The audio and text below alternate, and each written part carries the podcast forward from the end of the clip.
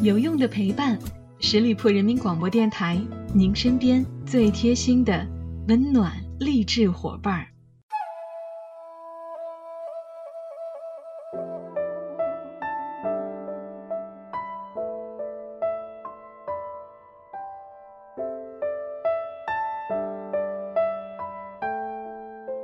有用的陪伴，十里铺人民广播电台，您身边最贴心的温暖励志伙伴儿。从二零一四年的四月一日到二零一九年四月一日的今天，十里铺人民广播电台五岁了。在你的城市，你听着我的声音，我们彼此陪伴，有过温暖。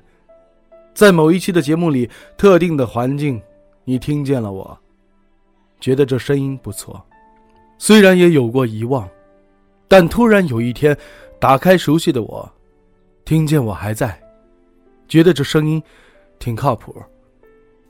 是的，我们一直都在，风里雨里，白天夜晚，我们依旧是追梦的人，坚持努力，甘愿付出，用声音传递力量。我们依旧是陪伴你的人，热爱活力赤子之心，用声音陪伴鼓励。我们期待，明天，还有很多明天。后天，还有很多后天。依然，我在，你也在。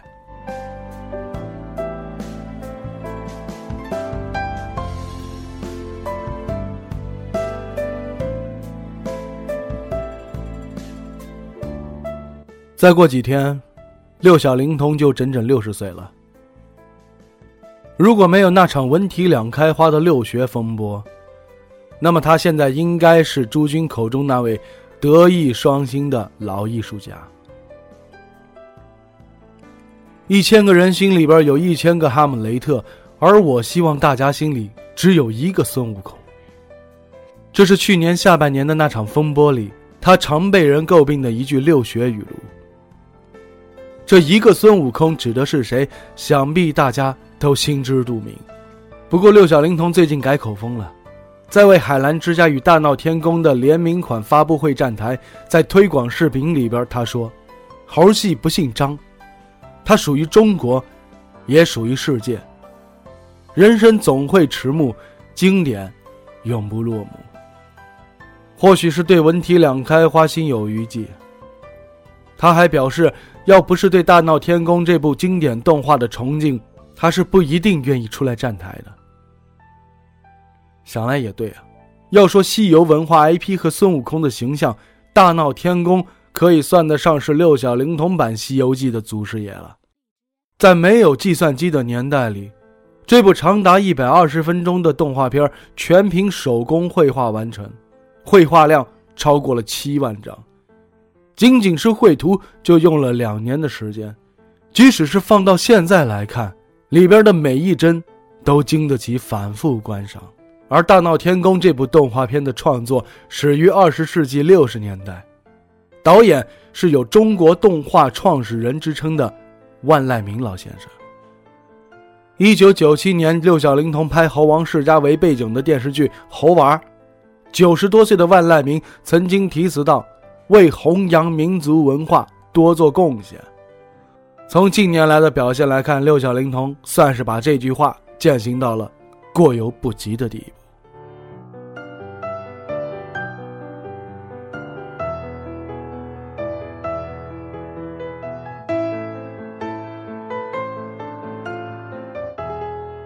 和大多数曲艺名秀一样，六小龄童从小就出生在一个猴戏世家，祖上是元代末年留在南方的蒙古人。而元朝覆灭之后，朱元璋把这群人集中在一起居住，贬为堕民。男人不准读书，女人不许缠足，于是世世代代只能吹拉弹唱。六小龄童的张家便是如此。等到曾祖父辈的时候，家里边的猴戏已经小有名气了。曾祖父在田间地头光脚演孙悟空，有模有样，人称活猴张。等到祖父赛活猴已辈，就成了绍兴的名角儿，自家戏院都开到了上海滩去了。而传至父亲六龄童，那已经是浙江省绍剧团的团长的位置了。家族的高光时刻来自于二哥。一九五七年，周恩来总理陪同外宾观赏绍剧《大闹天宫》，八岁的二哥张金星扮演的小传令猴，活灵活现的，惹得总理一把将他抱入怀中。一旁的记者趁机拍下这个场景，成就了张家一张流传后世的合影。有此等光环加身，父亲早早就选了二哥作为猴戏接班人。当时还不叫六小龄童的张金来，本就可以做一个温顺无忧的小儿子。但人算不如天算，张金来七岁那年，二哥突发白血病，不久便离世了。临终前，二哥躺在病床上，小弟张金来哭着问哥哥：“死了之后如何才能相见？”二哥回答说：“当你演成美猴王孙悟空的那一天，就能见到我了。”没料想一语中的，张金来与美猴王的羁绊就此结下了。不久之后，张金来继承猴戏的衣钵，取艺名六小龄童。仅从这个艺名来看，满满的都是父亲六龄童和二哥小六龄童的影子呀。一九八一年，北京一个电话打来，中央电视台要来选《西游记》孙悟空的演员啊。那时候的杨洁导演负责筹拍电视剧《西游记》，选角成了大问题。而听闻绍兴张家猴王世家的名号，满怀希望来到绍兴。本意是想在少剧团当中挑选演员，却被六龄童一而再、再而三地推销自己的儿子六小龄童。一九八二年，二十三岁的六小龄童张金来踏上了北上的列车，正式开始进组拍戏。一九八六年春节，《西游记》在央视首播，六世悟空就此一炮而红。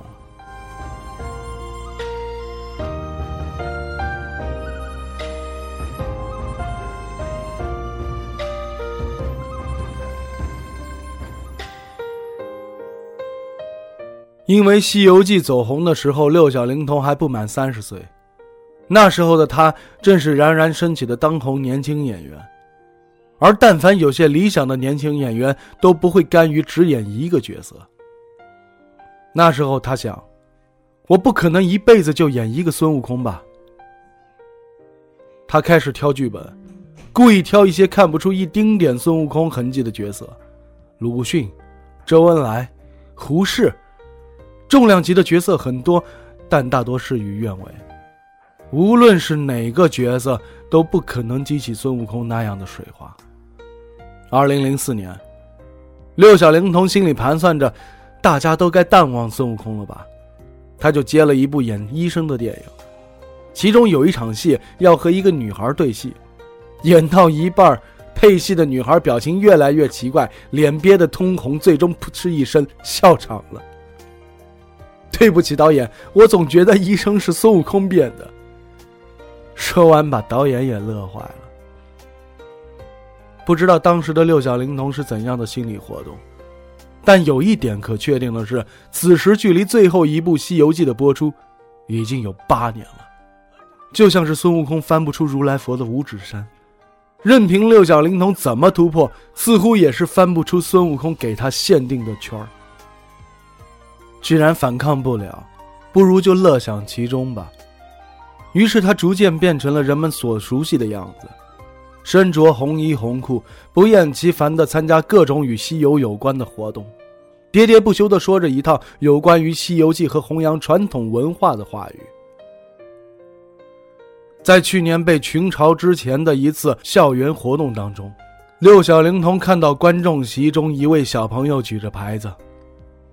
我未长大，不许你老，让他不禁是老泪纵横。而类似这样的西游文化进校园的活动，六小龄童孜孜不倦地做了一千多场。所有的言论都是高度一致的，就像他走哪儿都要比划几下猴戏动作。在很多的场合里面，六小龄童都说过自己曾有四大愿望：拍摄完整版的《西游记》，演一回吴承恩，拍一部大闹天宫的电影，推动建成《西游记》主题公园。前两个愿望已经实现了，第三个愿望迟迟不能推进，反而化为了今年下半年中美合作这一个颇为流行的网络梗。至于第四个愿望，恐怕他自己也意识到了不可能了。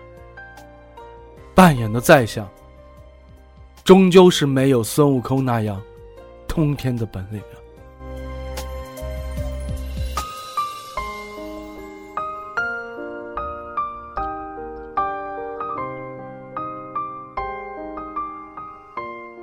尚未深陷舆论的漩涡之前，六小龄童曾经预想过自己的晚年。留起胡子，去给淮安的吴承恩纪念馆看门，带上一部《西游记》，养一只猴子。那时候的他无剧可拍了，眼看着就要过上被人遗忘的退休生活了。但后来事情起了变化了。二零一四年，六小龄童参加文艺工作座谈会，国家领导人亲自嘱托他，《西游记》的故事可以拍很多部。要通过这种方式把中国的传统文化传播到世界去。听闻此言，年近花甲的六小龄童像立即被打了一针强心剂。看来我要一直演到八十岁了。自此便开始了他略显魔怔的西游文化代言人之路在六小龄童设想的新的《西游记》的故事里。他自信满满的再三强调，孙悟空的形象是不可变的，而不允许《西游记》领域的百花齐放，是六小龄童被人指责最多的一点。例如，他每当提及周星驰版的《大话西游》，总是表情严肃。说这话的六小龄童可能忘了，原著里的孙悟空本来就不是个人。且不论八六版的《西游记》之后诸多的西游影视剧是否合格，六小龄童不应该忽略一件事儿：在他还是个孩童、尚未开始学猴戏的时候，另一个美猴王大闹天宫当中的孙悟空形象，早就已经成为了一代中国人心中的经典了。依稀记得《西游记》的最后，孙悟空因为一路功劳显赫，被封为斗战胜佛。而孙悟空成佛的那一刻，可能就是六小龄童迷失自己的开始。他忘了，佛本无相，相由心生。一个演员不管多大年龄，不管有多大的成就，终究是要分清，戏里是神话，戏外才是人生啊。最后，我依然带着那份对六小龄童老师最原始的尊敬。希望他能够安度晚年。好了，亲爱的听友们，感谢大家收听今天的名人风范，我是小五，欢迎大家关注十里铺人民广播电台公众微信，在订阅号中直接搜索“十里铺人民广播电台”，点击关注就可以了。我们下期节目再会喽，拜拜。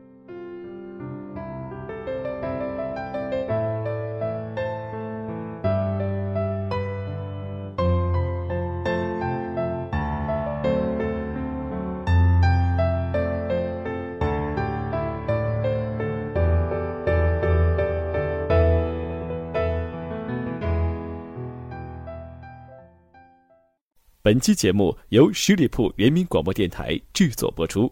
了解更多的资讯，请关注十里铺人民广播电台的公众微信和新浪、腾讯的官方微博。